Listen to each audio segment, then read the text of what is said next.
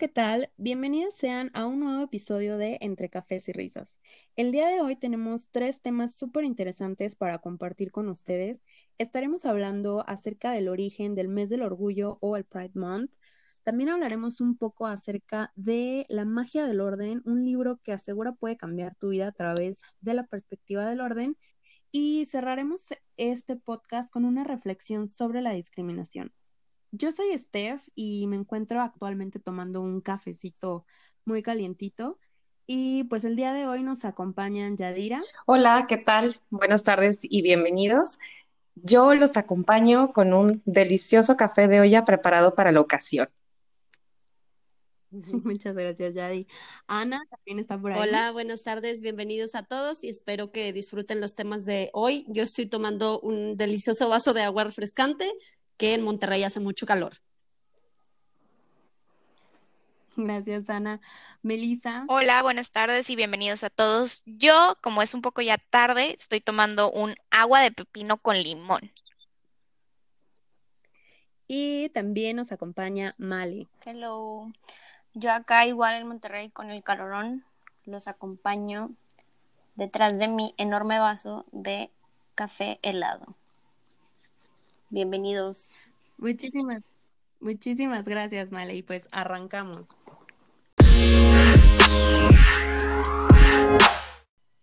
Y bueno, para entonces iniciar con nuestro primer tema del día de hoy, el mes del orgullo, Male, ¿por qué no nos platicas un poco acerca del origen de esta celebración?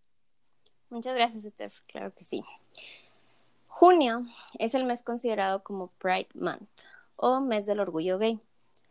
Pero, pues, ¿dónde comenzó este movimiento? Bueno, en nuestra cápsula de historia de hoy vamos a hablar sobre su inicio.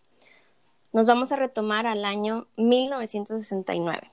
Para ser específicos, la noche del 27 de junio, en un barrio de Nueva York, en un bar conocido como Stonewall Inn. Esa noche, pues inició una revolución que conllevó a la lucha por los derechos en la comunidad LGBT. Este bar era ocasionalmente visitado por las policías y sus redadas. Básicamente lo que buscaban era subir sus números de arresto. Sin embargo, esa noche algo cambió. La comunidad se rebeló, luchó, no se dejó. Y al momento de que empezaron a sacar los comensales del bar, estos, en lugar de subirse a las patrullas, acorralaron a los mismos policías dentro del Stonewall Inn. Estos enfrentamientos entre los policías y la comunidad LGBT duraron tres noches.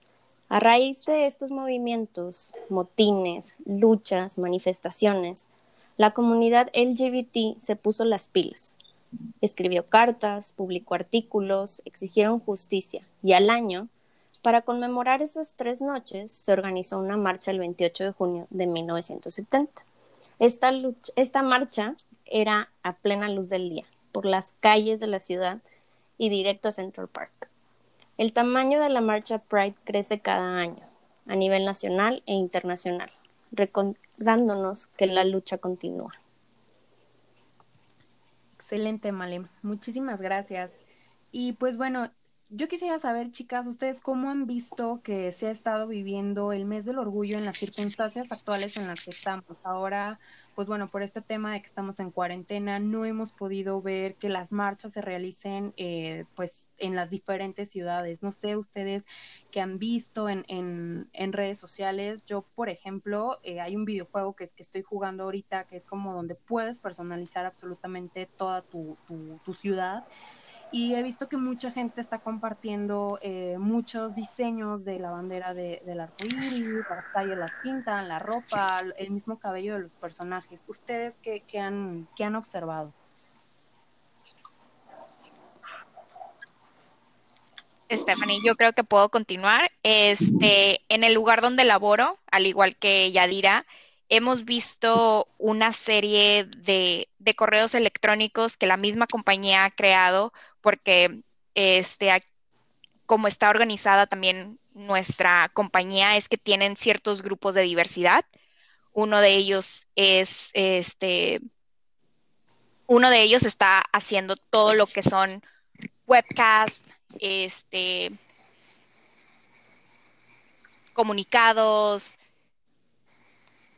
algunas como conferencias, este, inclusive tienen algunas como que juegos, no sé si son como trivia nights, este, o actividades virtuales, inclusive una happy hour virtual.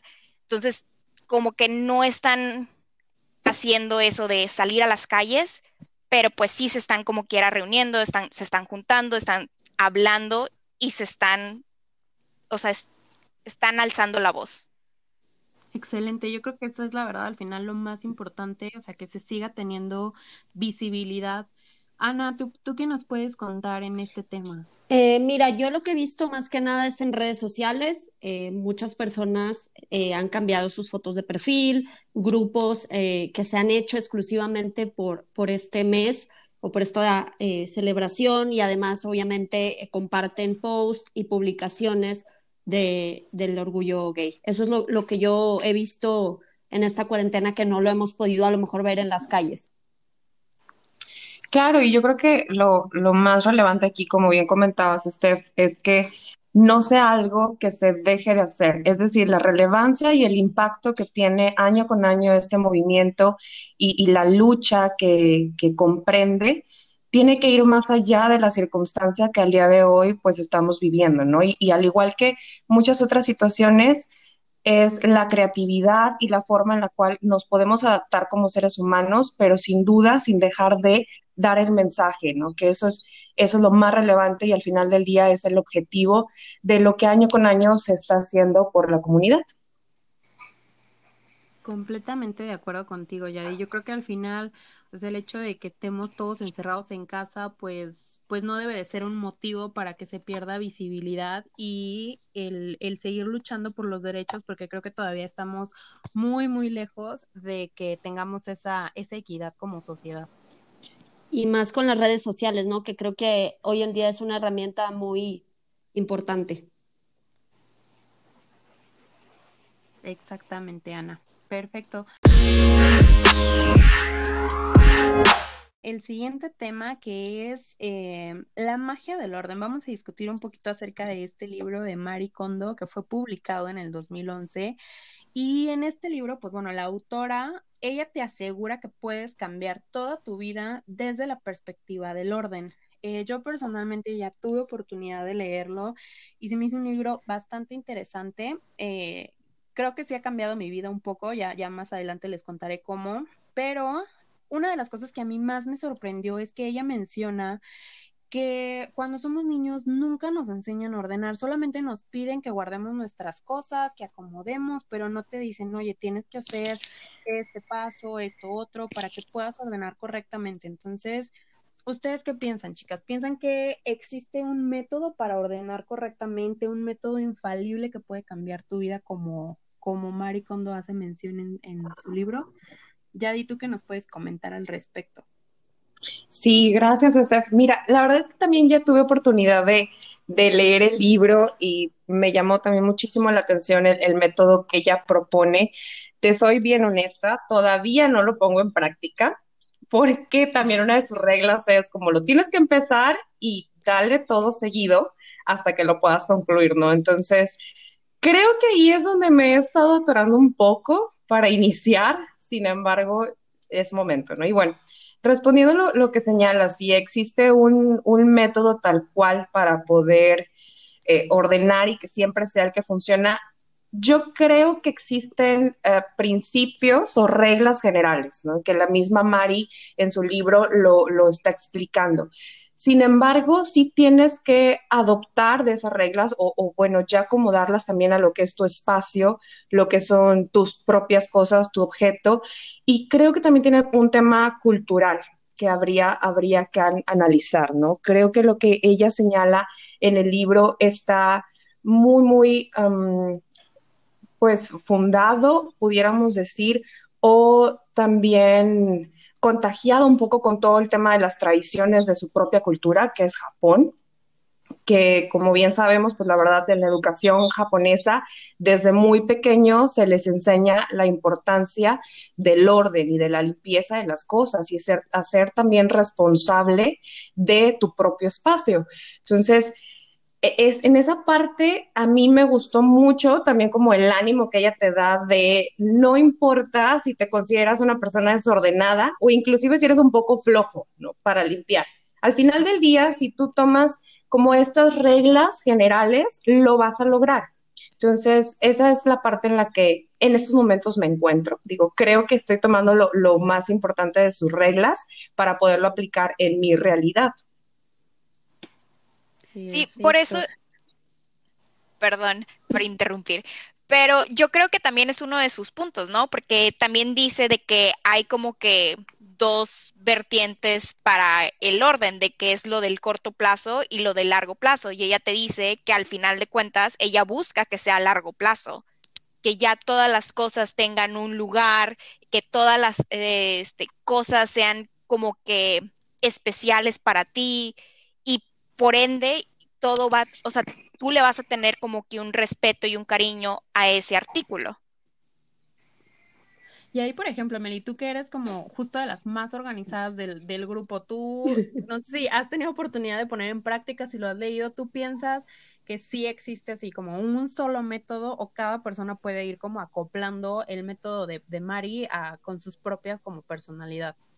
De hecho, yo leí el libro el año que salió sea, yo lo leí hace muchísimo, me acuerdo, todavía estaba en, en Monterrey trabajando, este, y sí me deshice de muchas cosas, pero no es como que ahorita que, que vivo fuera de, de esa casa, es como que no tengo todo el orden necesario. O sea, como que lo fui como adaptando y lo fui cambiando.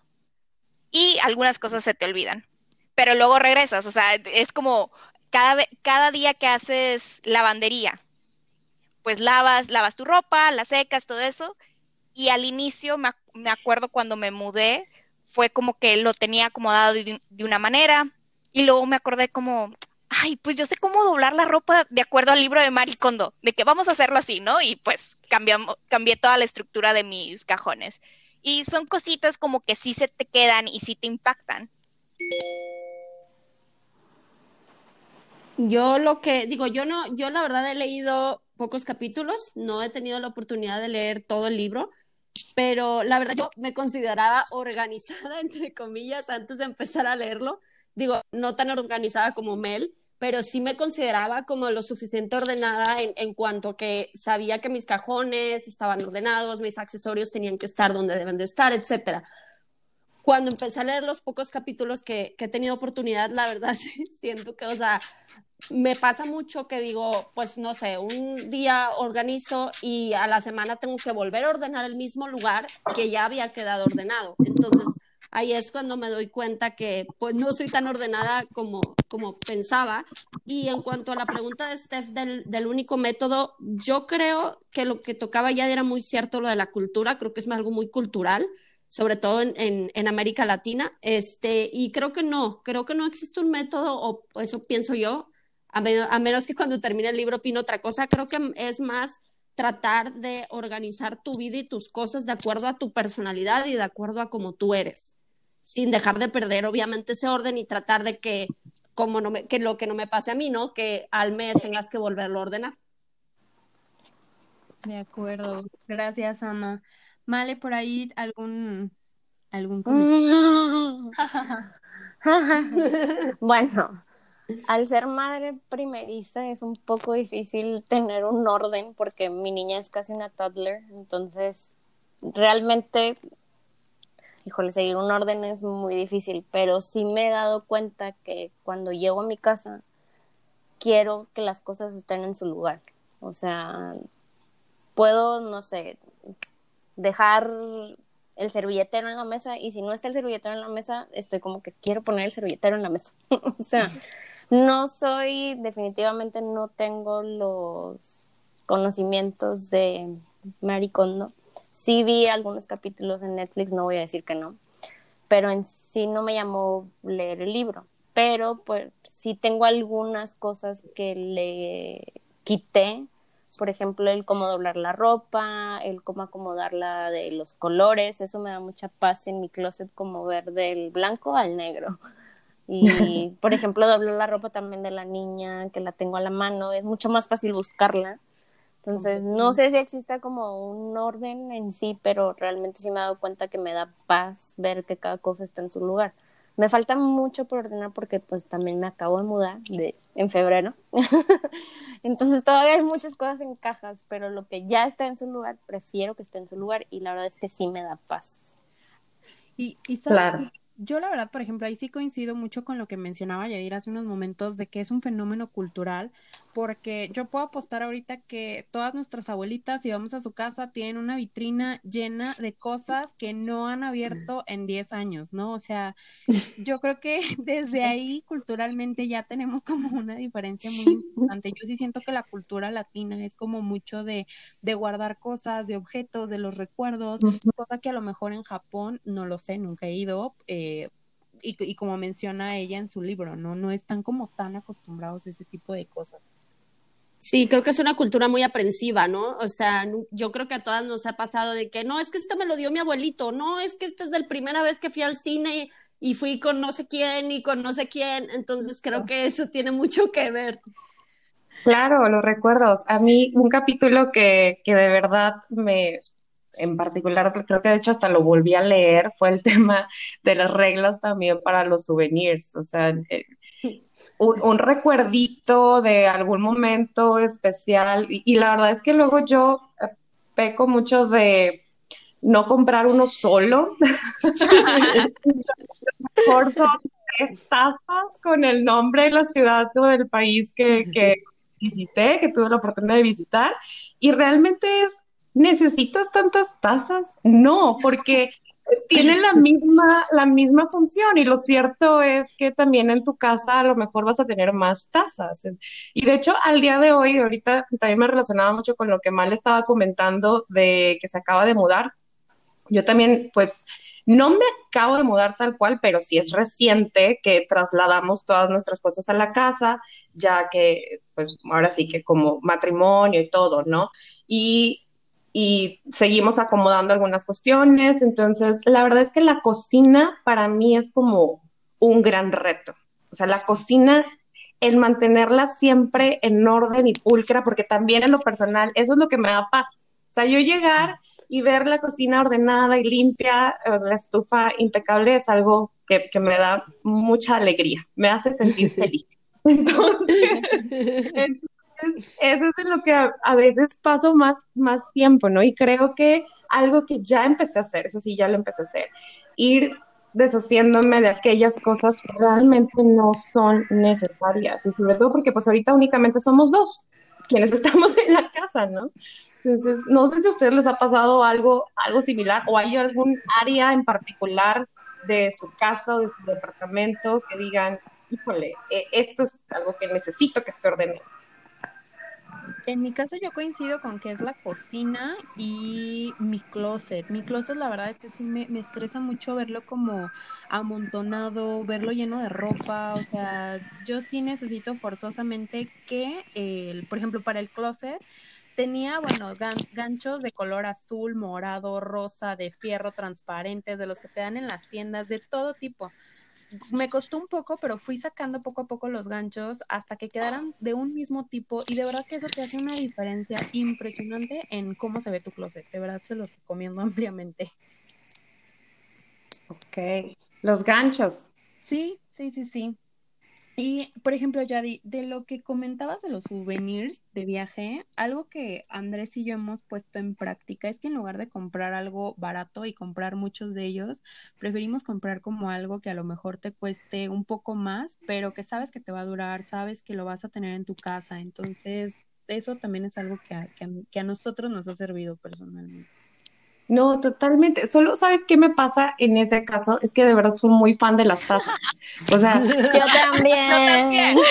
¿Verdad? o sea, la verdad Creo que es muy buen consejo, la verdad es un súper buen consejo, pero honestamente eso que me sucede a mí es más porque veo una taza y digo, ay, qué bonita, o está, bueno, pero es diferente a la otra, ¿no? Entonces, quizás eso, pero, pero está bien, lo consideraré.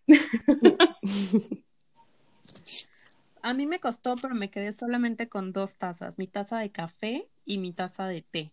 y me costó una Ok. vida de las tazas, entonces ya no compro No, ya Ese es el mensaje. Sabio consejo. O Yadi, cambia algo más pequeño. O sea, a mí me gusta coleccionar imanes. O sea, siempre compro un imán para mí y un imán para el refri de mi familia. Así.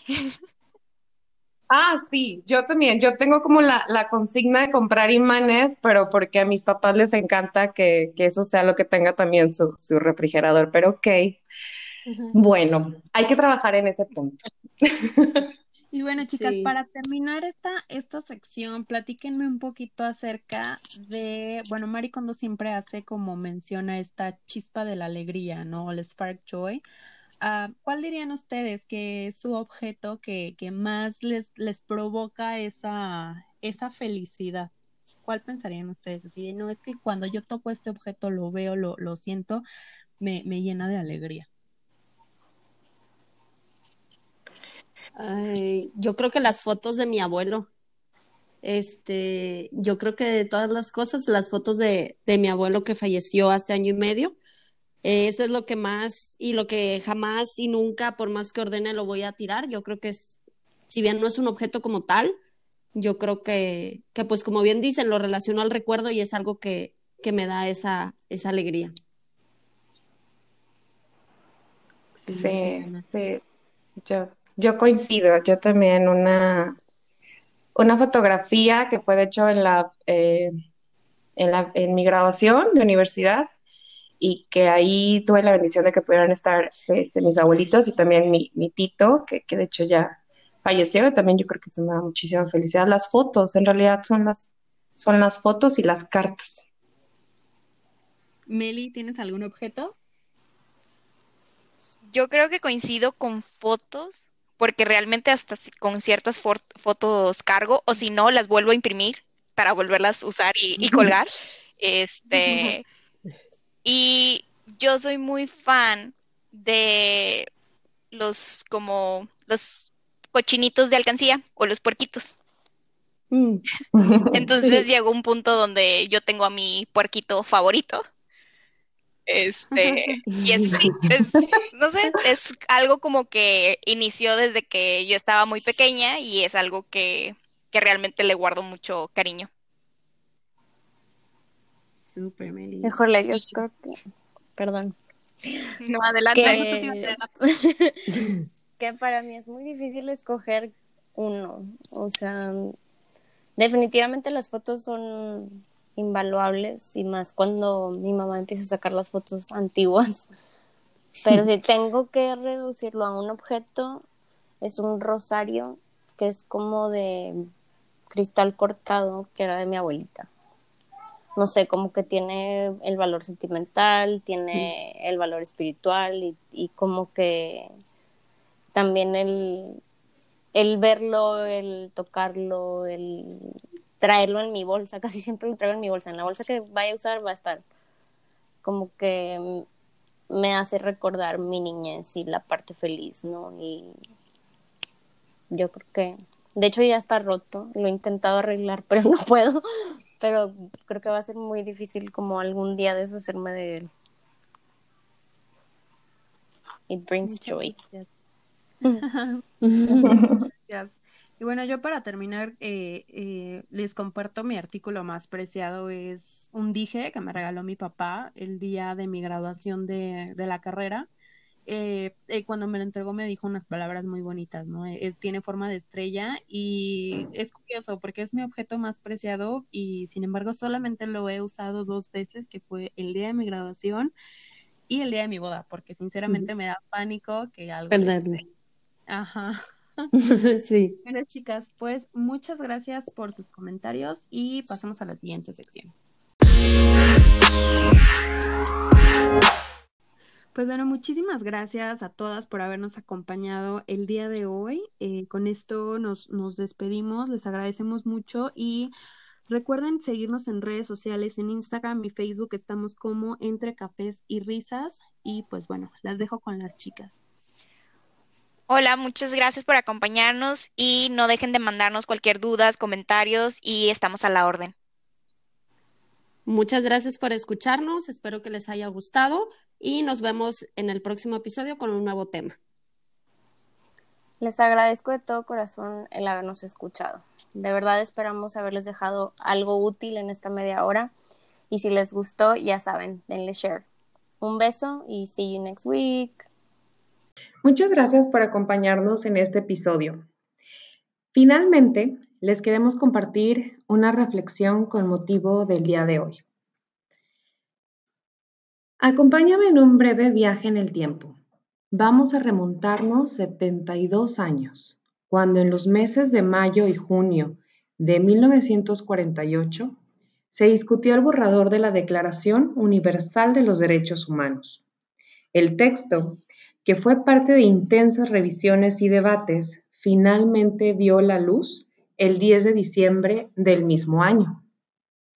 72 años prácticamente hemos viajado para encontrarnos en medio de dichos debates y si hubiéramos sido testigos y escuchado directamente esas palabras de todos los seres humanos nacen libres e iguales en dignidad y derechos, y dotados como están de razón y conciencia, deben comportarse fraternalmente los unos con los otros. Toda persona tiene todos los derechos y libertades proclamados en esta declaración, sin distinción alguna. Estoy segura de que hubiera palpitado con fuerza nuestro corazón y se hubiera engrandecido nuestra mente para dar la bienvenida a un nuevo mundo, dejando atrás pasados marcados por eventos dolorosos, para llegar a un mundo de cordialidad y de respeto. Muy bien, ahora regresemos a nuestro presente y durante el trayecto pensemos, Reconocemos la práctica de esas palabras publicadas hace más de siete décadas en nuestra realidad. ¿Dejamos atrás las opresiones a los derechos y dignidad de las personas? Quizá podemos hablar de importantes reformas y de políticas públicas. Podemos enunciar esfuerzos grandes de grupos minoritarios y también de mayorías por la defensa de sus derechos, de derechos fundamentales de derechos que no necesitan ser otorgados, sino únicamente reconocidos y protegidos, puesto que están vinculados a nuestra propia humanidad. Sin embargo, si tu respuesta es que no, que el trabajo aún no está concluido, déjame decirte que tienes razón. De hecho, las estadísticas recientes así lo demuestran. La encuesta nacional sobre discriminación que realizaron en conjunto INEGI y CONAPRED en 2017 arrojó un dato muy revelador. Una de cada cinco personas mayor de edad respondió haber sido discriminada en el último año. Una de cada cinco personas. Vale la pena desde este momento preguntarnos, ¿Qué ha sucedido en nuestro caso? ¿Qué hubiéramos respondido nosotros en dicha encuesta? Algo muy interesante también de esta encuesta es que además de revisar las actitudes o prejuicios que la población mexicana tiene y que implican actos de discriminación, se dieron a la tarea de recopilar las experiencias de discriminación que suceden en los distintos ámbitos de la vida social. Estas experiencias fueron compartidas por personas que pertenecen a la población indígena, a la diversidad religiosa, personas con discapacidad, niñas y niños, personas mayores, mujeres y jóvenes. ¿De qué manera podemos entonces prevenir y erradicar la discriminación? La verdad es que es un tema para hablarse con detenimiento y sobre distintos ángulos por todo lo que la discriminación como fenómeno social engloba. Y se ha hecho una gran labor, pero al mismo tiempo falta mucho por lograr. Pero, como bien decía Mafalda y sus amigos, esa icónica creación de Quino, resulta que si uno no se apura a cambiar el mundo, después es el mundo el que lo cambia a uno. Por ello, te queremos invitar a un ejercicio de autorreflexión de tu historia de vida, de tus actividades y actitudes, para abrir más la puerta a la empatía, al respeto y a la equidad. Déjame compartirte un dato adicional.